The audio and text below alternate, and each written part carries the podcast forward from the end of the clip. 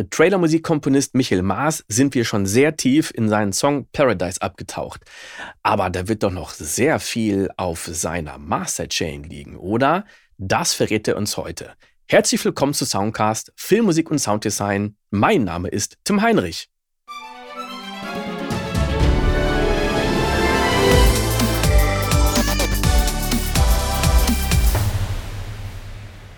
Und jetzt kommt wahrscheinlich dann noch von einigen Leuten die Frage oder der Einwand, ja, da wird aber noch richtig viel auf der Master Chain passieren. Das war wahrscheinlich noch zig Pl Magic Plugins und Ozone. Ich hoffe, dass nicht so viel bei dir passiert. Ja, guck mal gerade mal auf die Master Chain, weil ich muss gerade mal meinen Seitenbildschirm aufmachen, weil da der Mix, das Mixfenster auf ist, da kann ich das mal rüberziehen. Ähm, nur so nebenbei, natürlich äh, wird das halt am Schluss gemastert von einem Verlag halt, ne? Selbst von einem Verlag, ja. selbst, selbst von einem Profi-Mastering-Ingenieur, hoffentlich normalerweise sollte das halt so sein, ne? Ich habe für mein Mastering mache ich immer Ozone 9, vielleicht demnächst Ozone 10, Master Assistant. Äh, können wir gerade noch nicht sehen, oder? Ah, so, ja, jetzt kann ich sehen. Kannst du ja. sehen? Ja, jetzt können wir den Siehst du das Mixing-Fenster hm? jetzt bei dir? Nee, ich sehe jetzt nur das Arrangement. Okay, im Moment, mache ich Freigabe Stopp und dann mache ich gerade ein anderes Fenster. Gebe ich nochmal Freigabe so. Und dann mache ich das Mixing-Fenster jetzt rein. So, boom. Jetzt hast du es. Jetzt müsste es. Moment. Ja, Il Fantastico, ich danke dir. Perfekt. Äh, kannst ja verschiedene Fenster freigeben. Okay. Ich war, und zwar Geschichte dazu. Ich habe mir Mastering immer selbst gemacht mit drei, vier, fünf Plugins oder so. EQ, Kompressor, äh, Enhancer, äh, Exciter und Limiter. Sowas halt. Und dachte, okay, alles super gut. War dann in einem Popmusikstudio und war verwirrt, dass die ihr Mastering mit Ozone 9 Master Assistant machen. Ne? Und zwar hat, äh, es klang aber super gut und es hat mich dann überzeugt. Und früher war ich nie, nie davon so überzeugt, Algorithmus und bla, das funktioniert ja nicht. Und krieg das heute noch von meinen Patreons, von meinen Schülern gesagt und überzeugt sie dann immer dem, vom Gegenteil. Ich gehe auf Master Assistant, äh, drücke jetzt natürlich nicht die Knöpfe, weil das ist halt schon so eingestellt. Äh, gehe dann auf ähm, Module 1 modern, moderner Mix, also nicht Vintage. Loudness EQ geht auf manuell, äh, Re Referenz meint einfach, dass du halt einen Titel reinladen kannst, dort in äh, Ozone 9 Master Assistant. Und der Master das dann genauso nach den Einstellungen, wie dein Referenztitel ist. Brauchen wir hier mhm. nicht. Manuell. Intensity High meint laut. Destination CD, Maximum Peak ist da minus 0,1 anstatt wie bei Streaming, ne, minus 0,3 anstatt wie bei Streaming minus 1. Ne? Dann gehst du auf Next, drückst den Knopf und loopst immer den lautesten Part, das ist wichtig, den lautesten Part äh, von deinem Titel. Und dann macht er die Einstellung und anschließend klickt's schon super cool. Das Einzige, was ich dann mache, ist den Limiter noch ein bisschen lauter. So lange, bis es dann halt crasht und halt so ein bisschen pumpt halt. Dann mache ja. ich nochmal zurück.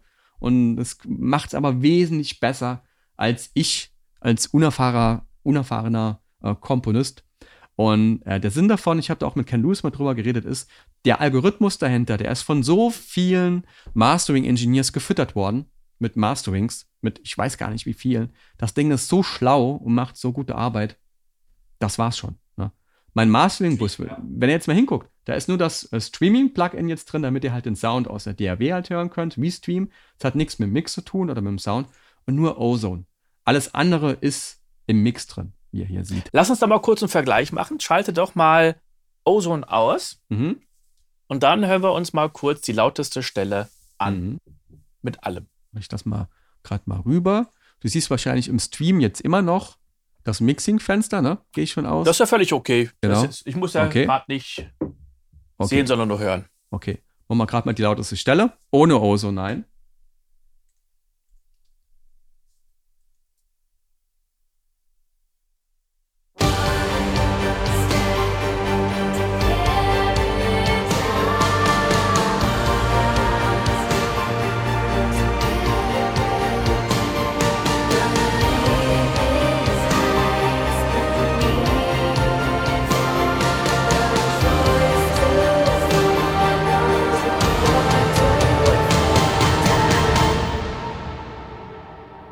Okay, Mix an sich klingt das schon ziemlich gut. Ne?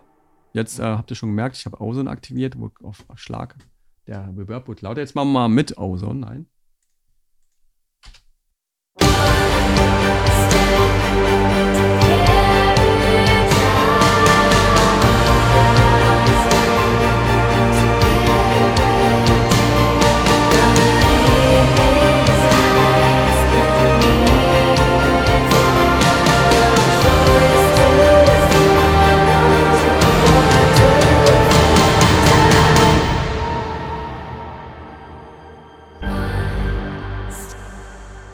Ja, und wir können jetzt auch schon sehen, ich nutze lustigerweise den Master Assistant auch ab und zu, entweder so wie du oder dass ich eine Referenz reinziehe und wir können sehen, dass da gar nicht so viel passiert. Also es war zuerst der EQ, der ein bisschen unten was weggezogen genau. hat.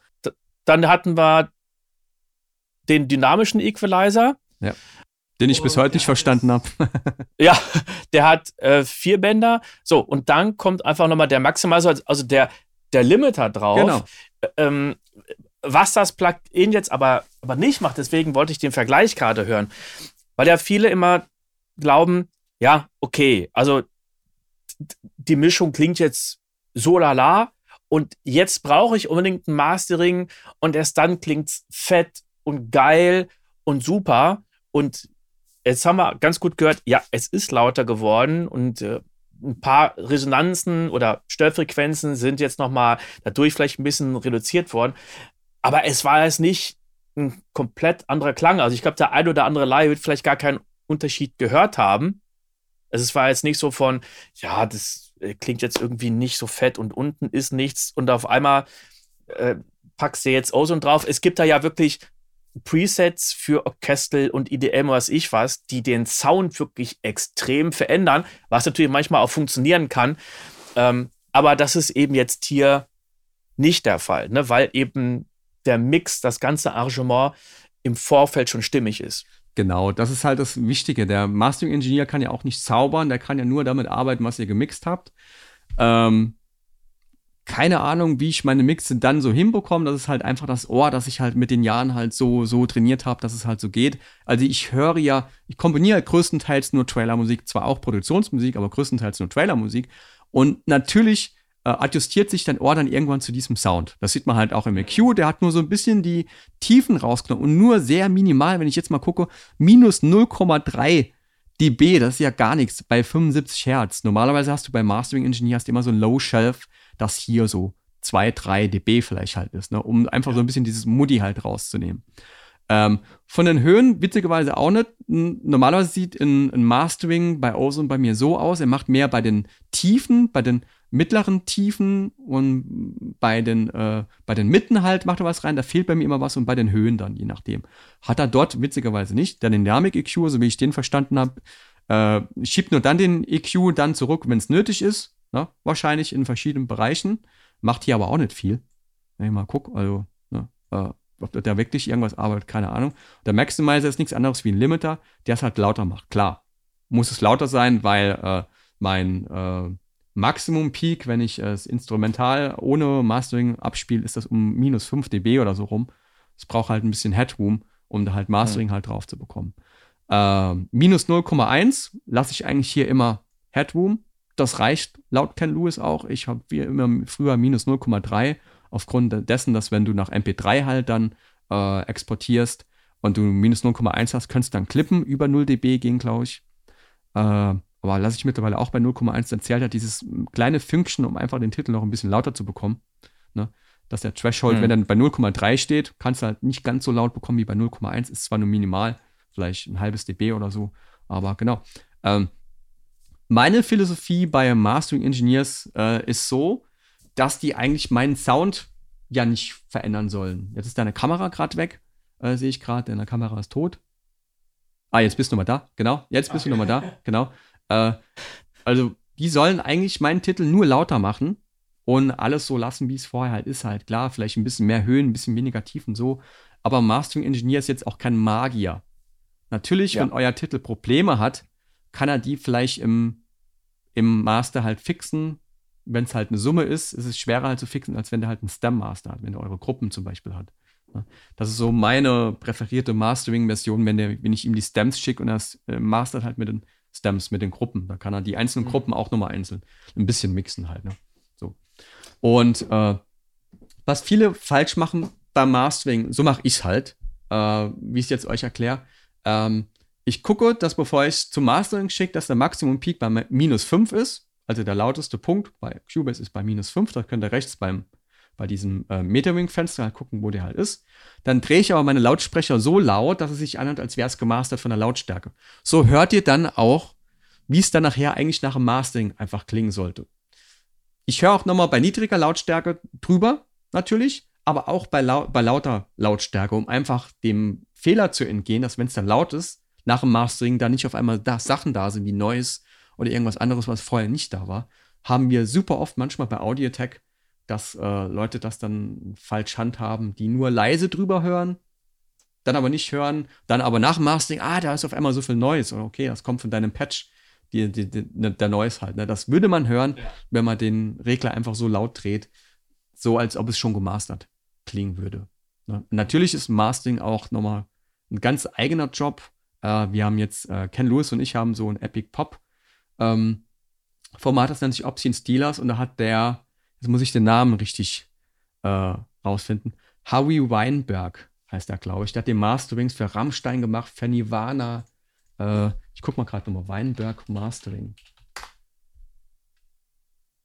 Äh, guck ich mal gerade. Howie Weinberg, genau. Wenn ihr euch den mal anguckt, der, äh, ne, übel. Äh, Nirvana, Rammstein, keine Ahnung, was der schon alles gemacht hat. Also Lenny Kravitz, äh, besser geht's nicht mehr. Ne?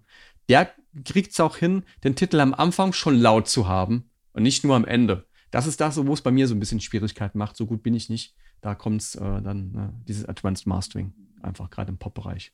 Da so die RMS lauten so bei minus 7 übrigens. So, mhm. was dann, glaube ich, minus 8 Lufts oder so sind. Irgendwie.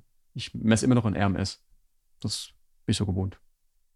Das war der siebte von acht Teilen und im letzten Teil geht es um das Fingerprinting und Tracking mit TuneSat und Co.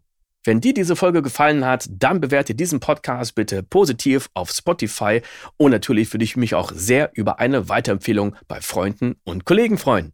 Bis zum nächsten Mal. Ciao.